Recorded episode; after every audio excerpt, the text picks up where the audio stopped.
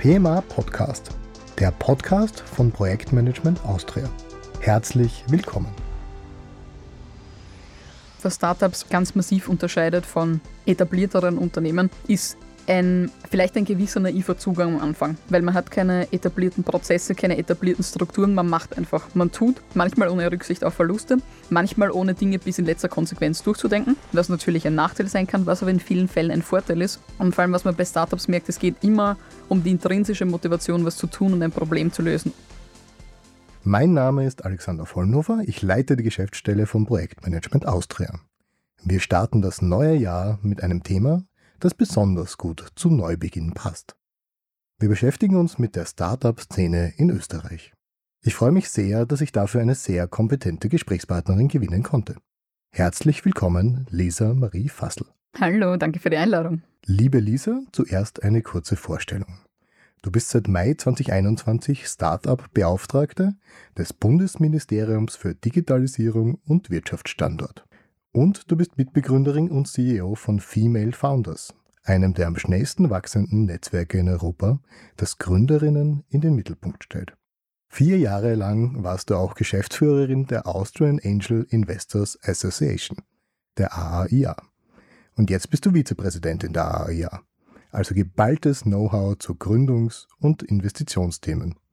Du wirst uns ja dann noch genauer vorstellen, was deine Aufgaben genau sind, oder? Yes, das mache ich total gern. Vorher wollen wir dich aber noch ein bisschen besser persönlich kennenlernen.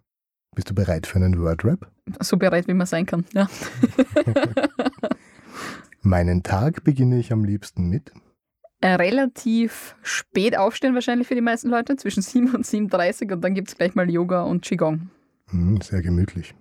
Mein Lebensmotto lautet? Das Glas ist immer voll, egal wie wenig drinnen ist. Meine besondere Stärke ist? Ich interessiere mich tatsächlich wirklich und zu 100 Prozent aus tiefster Überzeugung für Menschen und dafür äh, Potenziale aus Menschen herauszuholen und ihnen dabei zu helfen, sie zu entfalten und ein gutes Leben zu haben. Die beste Voraussetzung für den Job.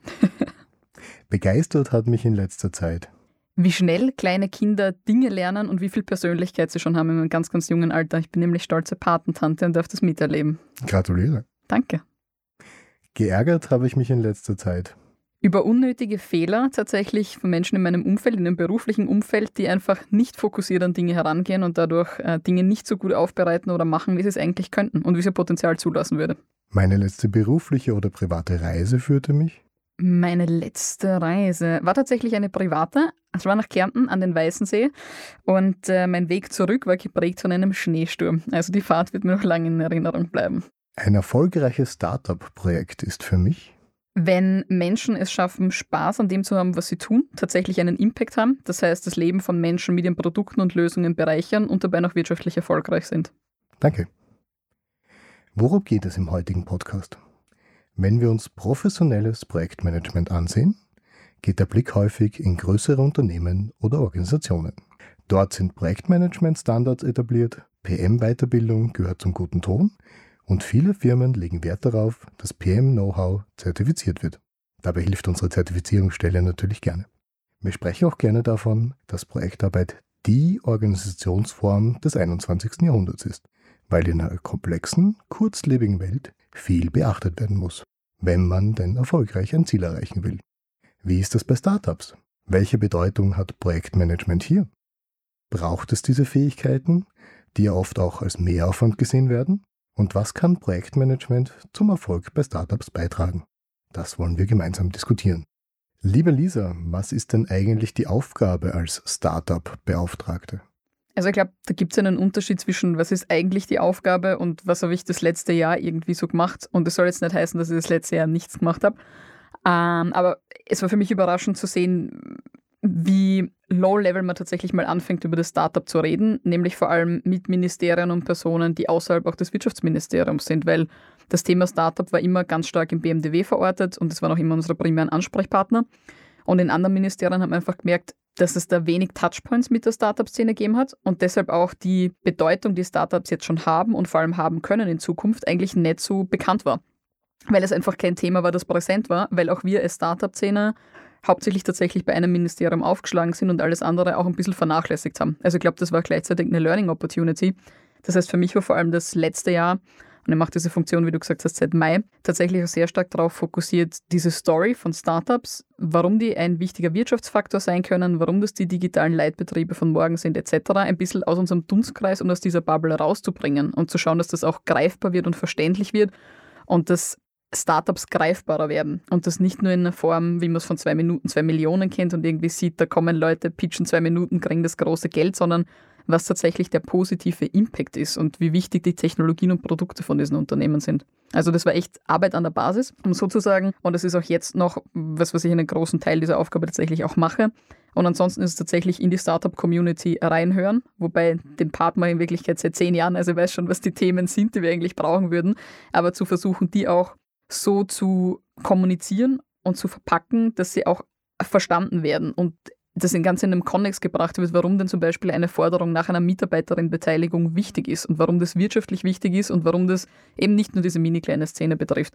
Also es war viel Aufklärungsarbeit und ist es noch immer und viel Positionierungsarbeit für das Thema, definitiv, und Verknüpfungen schaffen. Mhm. Vielleicht gehen wir da noch einmal ein bisschen ins Detail. Ja. Was sind denn da so deine Schwerpunkte, wenn es darum geht, was brauchen Startups?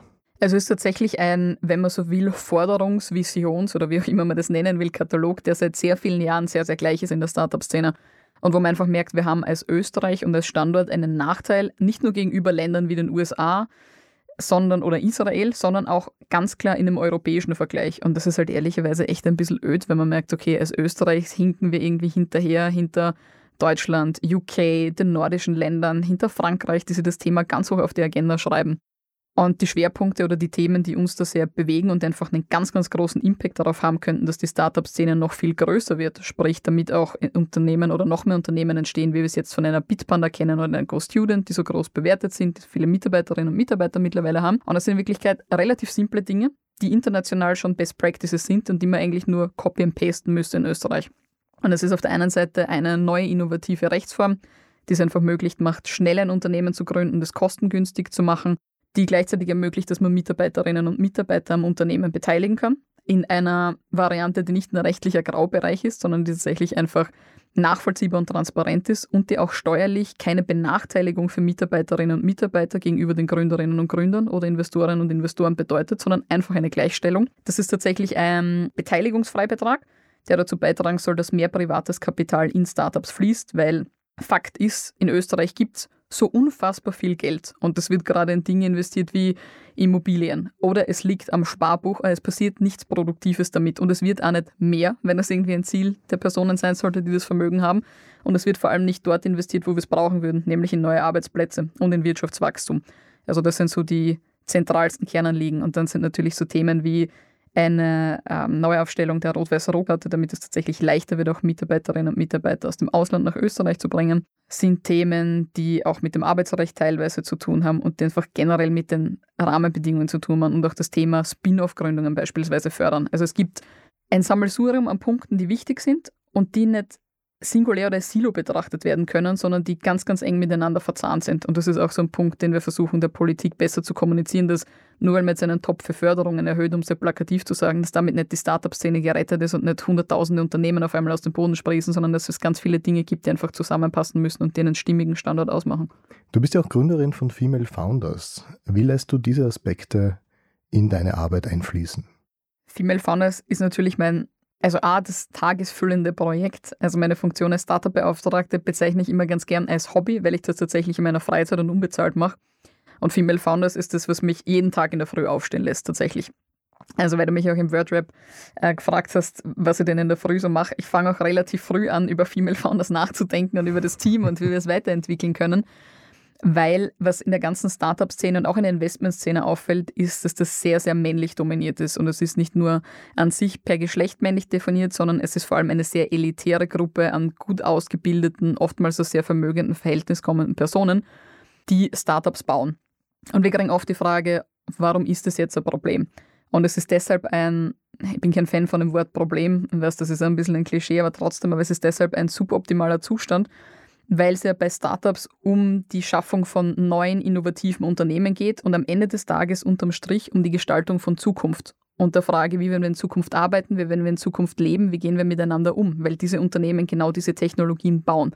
Und wenn man da andere Gruppen einfach außen vor lässt. Und das sind Frauen, das sind Menschen mit anderem ethnischen Hintergrund, das sind unterschiedliche Altersgruppen, also ganz, ganz viele Faktoren von Diversität, werden diese Gruppen es auch schwerer haben, diese Technologien tatsächlich verwenden zu können und die werden einfach nicht mitgedacht in der Entwicklung. Mhm. Und das ist dann gesellschaftspolitisch natürlich früher oder später ein Riesenproblem.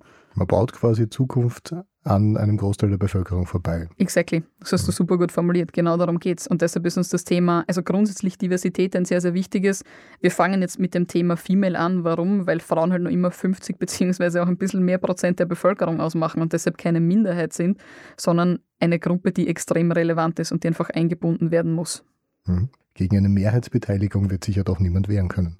Tja, wir haben schon sehr viel erlebt in unserer Arbeit. Wir machen Female Founders jetzt seit sechs Jahren, haben tatsächlich als relativ kleine Bootstrapped-Organisation angefangen und das neben unseren damaligen eigentlichen bezahlten Jobs gemacht. Also meine Co-Founderin war damals bei einem Venture Capital Fonds, ich war, wie du vorher gesagt hast, bei der AIA.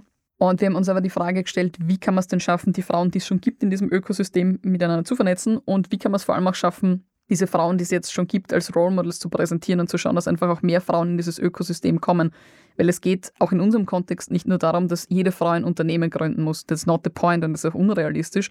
Aber es gibt ganz, ganz viele spannende Positionen in Startups, die von Frauen besetzt werden könnten. Und das sind auch die Themenschwerpunkte, auf die wir uns konzentrieren. Also auf der einen Seite die Frage, wie können es denn auch Unternehmen, seien es jetzt Startups, Scale-Ups oder innovative große Unternehmen, schaffen, Frauen zu rekrutieren und im Unternehmen zu behalten? Also zwei Challenges, die ganz, ganz viele Unternehmen aktuell haben. Und auf der anderen Seite helfen wir ganz gezielt Frauen, die ein Startup gründen, zusammen im Team meistens, das heißt auch in diversen Teams, sind ganz selten rein weibliche Teams. Und dann helfen wir dabei, A, ihr Business Model auf die Beine zu stellen und dann tatsächlich auch ein Investment zu kriegen, um wachsen zu können und skalierbar zu sein. Dann bleiben wir kurz bei dem Thema Diversity. Startups wird ja auch immer nachgesagt, ganz anders zu sein. Was macht Startups anders und was können sie leisten, was herkömmliche, unter Anführungszeichen, Unternehmen nicht können? Also ich glaube, was Startups ganz massiv unterscheidet von etablierteren Unternehmen, ist ein vielleicht ein gewisser naiver Zugang am Anfang, weil man hat keine etablierten Prozesse, keine etablierten Strukturen, man macht einfach, man tut manchmal ohne Rücksicht auf Verluste, manchmal ohne Dinge bis in letzter Konsequenz durchzudenken, was natürlich ein Nachteil sein kann, was aber in vielen Fällen ein Vorteil ist. Und vor allem, was man bei Startups merkt, es geht immer um die intrinsische Motivation, was zu tun und ein Problem zu lösen. Und es geht nie um irgendeine Form von vielleicht politischen Aspekten, wie man sie in größeren Unternehmen sehen würde. Und es geht nicht darum, ich möchte Projekt XYZ umsetzen, um meine Position zu behalten oder in die nächste Führungsetage zu mhm. kommen, sondern es geht um, wie mache ich das Leben von Userinnen und Usern, von Nutzerinnen besser und wie kann ich dazu einen Beitrag leisten. Das heißt, es ist ganz, ganz viel Weltverbesserungsgedanke und das klingt immer so, ha, Startups wollen die Welt verbessern. Zu einem gewissen Grad wollen sie das oder zu einem sehr großen, weil es gibt gerade am Anfang von einem Startup keinen anderen Grund tatsächlich, dass immer wieder beim in der Früh aufstehen, das zu tun, weil man verdient am Anfang extrem wenig in einem Startup, vor allem als Gründerinnen und Gründer und auch die ersten Mitarbeiterinnen und Mitarbeiter. Man arbeitet extrem viel, das heißt, also ich meine, eine 40-Stunden-Woche wäre vielleicht eine Wunschvorstellung für viele Leute, aber es ist in der Regel tatsächlich das Doppelte. Man arbeitet an allem und hat wahrscheinlich auch sehr viele, tatsächlich als Gründerinnen und Gründer auch die Challenge, diese Dinge unter den Hut zu bringen und die alle miteinander zu balancieren. Also es ist vielleicht nicht von außen betrachtet und rein runtergebrochen auf die Tasks und auf den Workload nicht der Traumjob, aber durch diese intrinsische Motivation und diesen Wunsch, was zu tun und auch gleichzeitig den Reward, dass man das tatsächlich auch kann und das äh, irgendwie tatsächlich auch versteht, dass man einen Beitrag leisten kann und selber was umsetzen kann. Also die Motivation ist tatsächlich dann auch zu tun. Und das ist, glaube ich, das, warum viele Leute tatsächlich in ein Startup gehen, weil sie dann relativ schnell mal auch den Output und das Outcome sehen. Das heißt, durch den Output setzt man quasi auch gleich den nächsten Schritt. Definitiv. Also man hat extrem kurze Zyklen, bis man tatsächlich ein, ein Ergebnis sieht, dass man hoffentlich auch sich dann die Zeit nimmt, das tatsächlich auch zu feiern und dann aber auch gleich wieder weiterentwickeln kann. Das heißt, man ist extrem schnell, man sieht extrem schnell, was passiert, man kann schnell das Produkt verändern, testen am Markt, sehen, wie es angenommen wird, eine Iteration machen, wenn es notwendig ist und so sich auch Schritt für Schritt tatsächlich an den Markt herantasten. Und das ist halt eine Freiheit, die man in einem großen Unternehmen klarerweise nicht hat, weil in großen Unternehmen sind das Sunk Costs, bei einem Startup ist das unter Anführungszeichen gesetzt, aber trotzdem ein bisschen Arbeitszeit und ein paar ganz wenige Ressourcen. Das Stichwort Innovation ist vielleicht auch gleich mein nächster Anknüpfungspunkt. In einem großen Unternehmen werden ja Projekte dann quasi auch meistens verwendet, um Innovationen sozusagen auf den Boden zu bringen und über mehrere Abteilungen gemeinsam ein Ergebnis zu erreichen. Du hast gesagt, es geht beim Startup am Anfang ein bisschen naiv zu. Ähm, wir kennen das aus dem Projektmanagement, dass man die ganzen Strukturen für eine erfolgreiche Zusammenarbeit ja erst aufbauen muss. Ähm, Teilweise wird vielleicht ein bisschen viel Struktur aufgebaut. Wie lange geht das denn in einem Startup gut und ab wann muss sich ein Startup transformieren, um eben die Strukturen zu schaffen, die wir unter anderem auch aus dem Projektmanagement kennen? Ich glaube, das ist so eine tatsächliche Gretchenfrage, an der nicht wenige Startups tatsächlich scheitern. Weil ja, am Anfang ist man naiv und wie gesagt, das ist wahrscheinlich auch gut, weil man als Gründerin oder Gründer wüsste, worauf man sich da einlässt, in vielen Fällen auch auf bürokratischer Ebene oder rechtlicher Ebene, würde man es vielleicht nicht machen. Ähm, ich glaube, der Punkt kommt dann, wenn man eine gewisse Größe auch im Team tatsächlich hat. Also wir sind jetzt bei Female Founders, um das als konkretes Beispiel tatsächlich zu verwenden, 19 Personen und wir merken jetzt auch schon, dass das Team so groß ist, dass man Prozesse und Strukturen braucht. Weil das wahrscheinlich auch was ist, was die Leute gewohnt sind, was das Team zu einem gewissen Grad braucht, um auch Orientierung und Guidance zu haben und was einfach auch den Arbeitsalltag tatsächlich auch effizienter und effektiver macht. Also ich glaube, dieser Sweet Spot, wenn man so will, kommt wahrscheinlich so ab 15, 20 Mitarbeiterinnen und Mitarbeiter oder einer Teamgröße äh, in dieser Dimension, wo man sich dann auch die Frage stellen muss, gibt es dann auch sowas wie eine nächste Management-Ebene? Und auch dieser, ich glaube, das ist auch was, was speziell ist bei Startups und was auch oft so ein, so ein kritischer Punkt sein kann in der Entwicklung, ist dieser Übergang von diesem visionären Leadership einer Gründerin oder eines Gründers zu einem Management. Und das sind manchmal, und gerade am Anfang, sind diese Funktionen ja extrem stark miteinander verwoben und diese Persönlichkeitsprofile. Umso größer das Startup wird, umso relevanter kann, hängt natürlich von Unternehmen ab, es aber auch sein, das zu trennen, weil nur weil jemand ein guter Visionär oder Visionärin ist oder gute Gründerin und Gründer, heißt das nicht, dass die Person auch tatsächlich gut ist im Management, vor allem in Daily Operations kann ich ja sagen von mir, also es gibt nichts, was mich irgendwie, ja, es gibt vielleicht auch ein paar Dinge, die mich weniger happy machen als Daily Operations, aber mhm. gerade so Dinge, die wenig damit zu tun haben, am Produkt zu arbeiten oder mit dem Team zu arbeiten, sind halt oftmals Dinge, die gerade Gründerinnenpersönlichkeiten oder Gründerpersönlichkeiten, die so angetrieben sind von einer ganz, ganz großen Vision, nicht wahnsinnig happy machen. Und da braucht es halt Leute, die das dann tatsächlich auch tun und die man auch reinholen kann. Was aber gleichzeitig bedeutet, dass man als Startup die Ressourcen, konkrete finanziellen Mittel braucht, um diese Personen auch beschäftigen zu können. Und das ist halt oft so ein, eine Rechnung, die sich manchmal nicht so ganz gut ausgeht, weil man natürlich dementsprechende Finanzierung braucht. Mhm. Finanzielle Mittel ist vielleicht auch ein Stichpunkt, wo wir kurz einhaken können, was ja doch, sage ich jetzt mal, traditionelle Projektarbeit und Startups ganz gut unterscheidet. Wir finden ja genug Gemeinsamkeiten, aber da, glaube ich, mhm. gibt es einen ganz guten Unterschied. Weil beim Startup muss ja um seine finanziellen Mittel pitchen. Der nächste Schritt ist nicht immer finanziert und viel von dem, was Startups und, wie du gesagt hast, die Visionäre ausmacht, ist ja auch andere von ihrer Idee zu überzeugen. Und das heißt unter anderem halt auch zu überzeugen, in diese Idee zu investieren. Das ist vielleicht eine Tätigkeit, die im Projektmanagement schon lange im Management abgestimmt ist, während der Startup-Founder jedes Mal bei jeder Finanzierungsrunde noch einmal um das Überleben seines Unternehmens kämpfen muss, oder?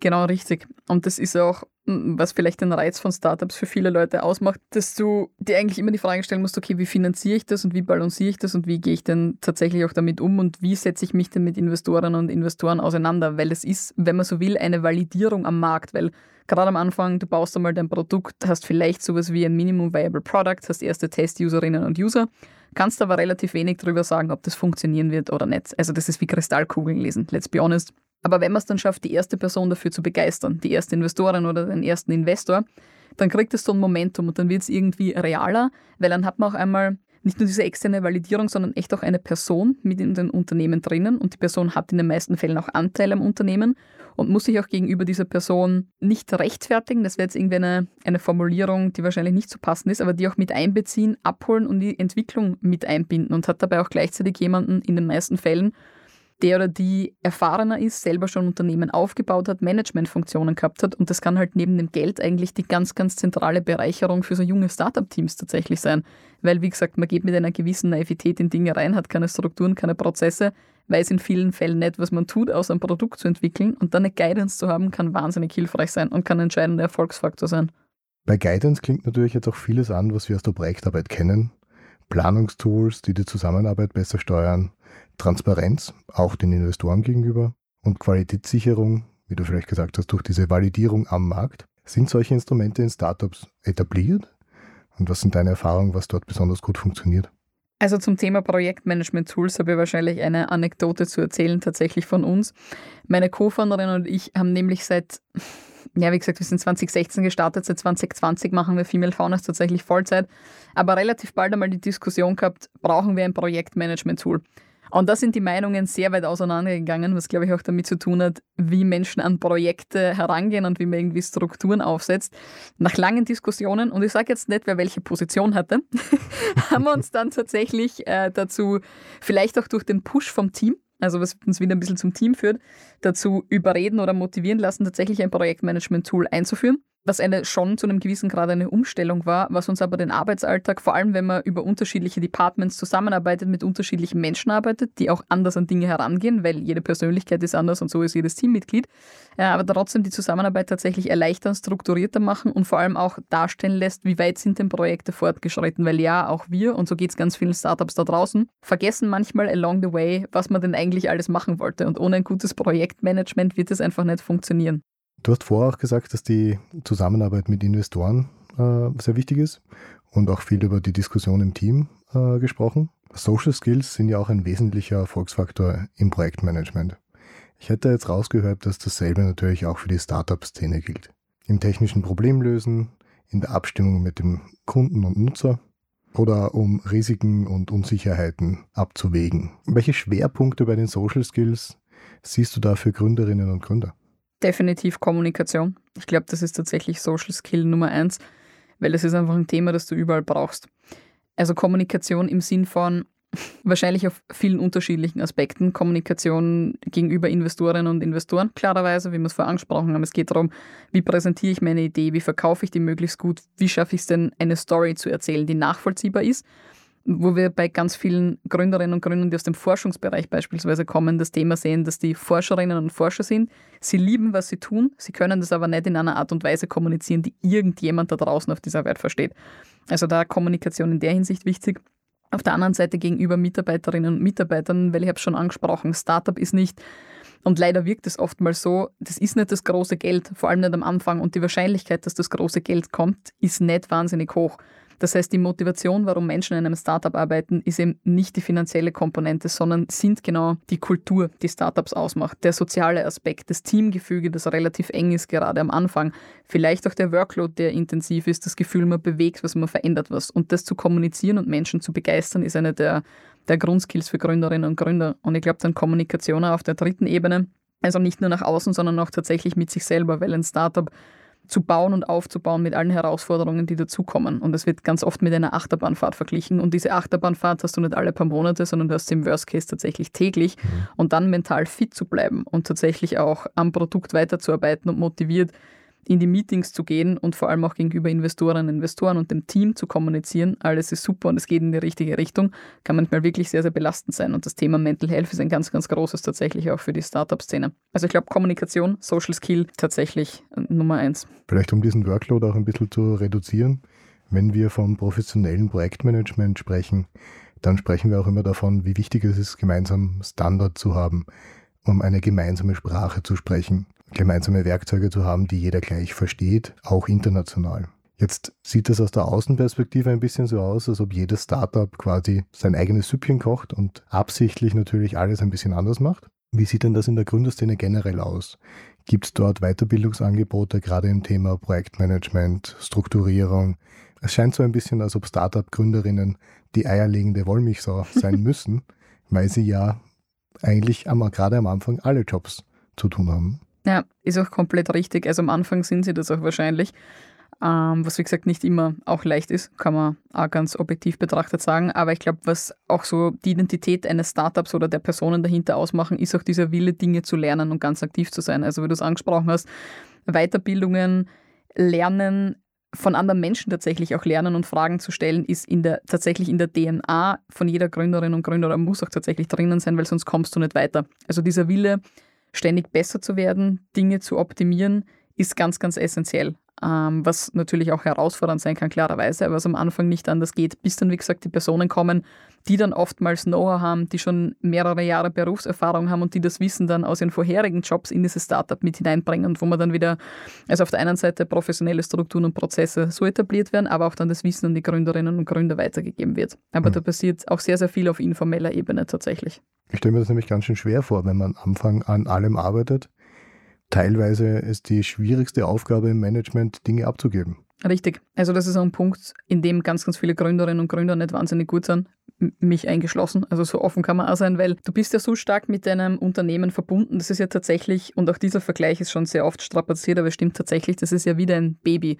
Und dann auf einmal einen Teil davon abzugeben und darauf zu vertrauen, dass eine dritte Person oder vierte Person die Dinge genauso gut, im Best Case sogar besser macht, das ist am Anfang natürlich schwierig. Und gleichzeitig sind wahrscheinlich Startup-Gründerinnen und Gründer von Natur aus ein bisschen ungeduldig und glauben, dass immer alles ab dem ersten Tag gleich super gut funktionieren muss. Und da gibt es halt da manchmal ein bisschen einen Zielkonflikt mit. Auf der einen Seite braucht man natürlich Zeit, bis sich Menschen einarbeiten, die Dinge kennen und dann auch so äh, anpassen können, damit sie damit umgehen können. Auf der anderen Seite hast du diese ungeduldigen Gründerinnen und Gründer, die immer wollen, dass alles gleich passiert. Und da braucht es einfach sehr viel auch zwischenmenschliche Kommunikation, aber auch Reife, um das tatsächlich auch über die Bühne zu bringen. Aber das Abgeben ist auch ein Punkt für Gründerinnen und Gründer, wo man oftmals dann an seine Grenzen kommt. Also wieder mentale Grenzen tatsächlich, die auch dazu beitragen können, dass Startups scheitern, weil der Grund Nummer eins, warum Startups tatsächlich scheitern, hat mit den Gründerinnen und Gründern zu tun, weil die sich entweder untereinander nicht mehr verstehen und nicht mehr zusammenarbeiten wollen, aus mhm. welchen Gründen auch immer, oder weil es einfach eine so starke Belastung ist, dass die Leute einfach aufgeben. Jetzt wollen wir natürlich nicht bei so einem negativen Punkt wie der Aufgabe von einem Startup bleiben. Ich hätte noch eine Frage. Welches von den Startups, mit denen du in Kontakt gekommen bist, was hat dich denn besonders beeindruckt und warum? Boah, das ist tatsächlich schwierig, weil ich A, schon sehr viele Startups gesehen habe und ich, weiß, ich, bin mir nicht sicher, welches ich irgendwie bevorzugen will, unter Anführungszeichen, weil ich habe natürlich einen Bias gegenüber den Startups, mit denen wir arbeiten. Aber es gibt ganz, ganz tolle österreichische Startups. Also vor allem eins, das habe ich besonders gerne, weil ja ein might be biased hier, das heißt Outwise, ist ein B2B-Softwareprodukt und es geht um innerbetriebliche Kommunikation am Ende des Tages über Voice. Also das heißt, das macht das ganze Thema Knowledge Sharing, Knowledge Transfer nicht nur effizienter, sondern bringt es auch irgendwie zurück ins 21. Jahrhundert, wenn man so will. Und äh, kommunikationsmäßig auf neue Ebenen. Und was da beeindruckend ist, ist, dass es, also die Gründerin ist also eine insane Person. Also die ist wirklich Wahnsinn. Gut, smart, total ambitioniert, große Vision, hat gerade eine riesen Finanzierungsrunde aufgestellt, managt ihr Team. Ähm, macht dabei den Eindruck, dass ihr das wirklich Spaß macht und dass sie sehr glücklich ist. Und ich glaube, das ist auch ein Aspekt, der sehr wichtig ist und der sehr viel zur Motivation tatsächlich auch beiträgt. Also ich glaube, sie auf der einen Seite, was mich grundsätzlich an Gründerinnen oder Gründerpersönlichkeiten sehr fasziniert ist, und das ist der Grund, warum ich in der Startup-Szene aktiv bin und mich vor zehn Jahren dazu entschieden habe, das zu machen oder in diese Szene einzusteigen oder ein Teil davon zu bleiben, ist, dass die Menschen, die in dieser Community sind, die machen die Dinge nicht, eben wie gesagt, aus irgendeinem monetären Aspekt oder weil ihnen jemand gesagt hat, sie sollen das machen, sondern weil sie es wollen und weil sie glauben, dass sie einen Beitrag leisten können und weil sie Probleme auf dieser Welt sind, die einfach adressiert werden müssen. Und ich finde, das ist das Faszinierende, dass Menschen das glauben und dass sie nicht nur dabei zuschauen oder darauf hoffen, dass irgendwas passiert, sondern selber was tun. Das wären jetzt schon gute Abschlussworte gewesen, aber noch einmal zusammengefasst, was sind denn die Erfolgsfaktoren für das Gelingen von Startups? Menschen. Ich glaube, man kann es wahrscheinlich tatsächlich als Menschen zusammenfassen, sei es jetzt die Gründerinnen oder Gründer oder dann auch die ersten Teammitglieder und dann natürlich auch im Wachstum die Investorinnen und Investoren, die mit dazukommen. Und was natürlich auch nicht ganz trivial und sehr relevant ist, ist die Frage, gibt es für dieses Problem, das gelöst wird, tatsächlich einen Markt? Weil wenn es keinen Markt gibt und keine Menschen, die dieses Produkt kaufen und vor allem auch verwenden wollen, dann macht es natürlich keinen Sinn, sich mit diesem Problem zu beschäftigen, so hart es auch ist. Aber ich glaube, wir sehen gerade allgemein in der Startup-Szene so einen ganz starken Shift weg von rein finanziell attraktiven Produkten, die ein Nice-to-Have sind, hin zu, was hat tatsächlich einen ganz, ganz positiven Einfluss und einen ganz, ganz positiven Beitrag auf das Leben von Millionen von Menschen. Und das sind die Business Cases, die auch wir gerade suchen. Nochmal zurück zu deiner Rolle als Startup-Beauftragte beim BMDW. Wo siehst du denn Österreichs Gründerszene in zehn Jahren stehen? Ich hoffe, und ich glaube, dass es möglich ist, sonst würde er diese Rolle nicht ausüben, dass wir in zehn Jahren tatsächlich in Europa zu einem der Standorte zählen, wo wir am meisten Startups haben, wo es solide Finanzierung für die Startups gibt und wo wir es tatsächlich schaffen, dass Unternehmen in Österreich gegründet werden können, aus einer Universität raus oder aus einem privaten Setup, hier finanziert werden, hier Arbeitsplätze schaffen und zu solchen globalen Playern werden, dass man sie tatsächlich auch auf der ganzen Welt kennt glaube, das ist realistisch, ich glaube, das ist machbar. Ich glaube, man muss aber jetzt die Weichen dazu stellen, weil sonst werden wir in zehn Jahren wieder da sitzen und dann werden wir zurückblicken und uns fragen, okay, warum ist jetzt zehn Jahre lang nichts passiert? Also ich glaube, wir haben ein Window of Opportunity und das muss man halt auch nutzen und ich glaube, das muss man sich ertrauen zu nutzen. Dann viel Erfolg beim Öffnen dieses Window of Opportunity. Vielen Dank für die tollen Insights.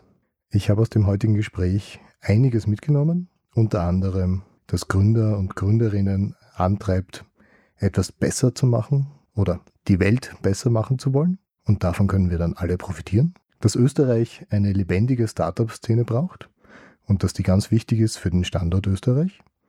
Dass Vielfalt in Startups und im Projektmanagement ein Erfolgsfaktor ist. Deswegen mehr Female Founders und Investorinnen bitte. Dass Gründerinnen und Gründer in vielerlei Hinsicht viele Skills mit Projektmanagerinnen und Projektmanagern teilen und dass sie spätestens, wenn sie mehr als eine Person sind, auch auf Projektmanagement-Tools setzen sollten, dass von Vernetzung und Austausch alle profitieren, egal ob als Startup oder als etabliertes Unternehmen oder als Investor und Investorin. Als PMA sind wir natürlich auch für Startups offen, vor allem was Vernetzung und Austausch betrifft. Auch in der PMA Young Crew bin ich schon mit einigen späteren Gründerinnen und Gründern in Kontakt gekommen. In diesem Sinn lade ich alle Interessierten ein, auf der PMA-Website vorbeizuschauen oder uns auf Social Media Hallo zu sagen. Vielleicht sehen wir uns auch auf einer unserer vielen Veranstaltungen. Ich freue mich drauf. Liebe Lisa, nochmals vielen Dank für die Zeit und viel Erfolg in deiner Arbeit. Wir alle können davon profitieren.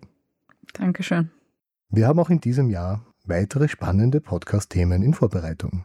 Freuen Sie sich drauf, Sie können davon profitieren. Schön, dass Sie uns zugehört haben. Bitte abonnieren Sie den PMA Podcast und empfehlen Sie uns weiter. Alle Informationen dazu finden Sie auf pma.at. Bis zur nächsten Folge. Ihr Alexander Vollnofer.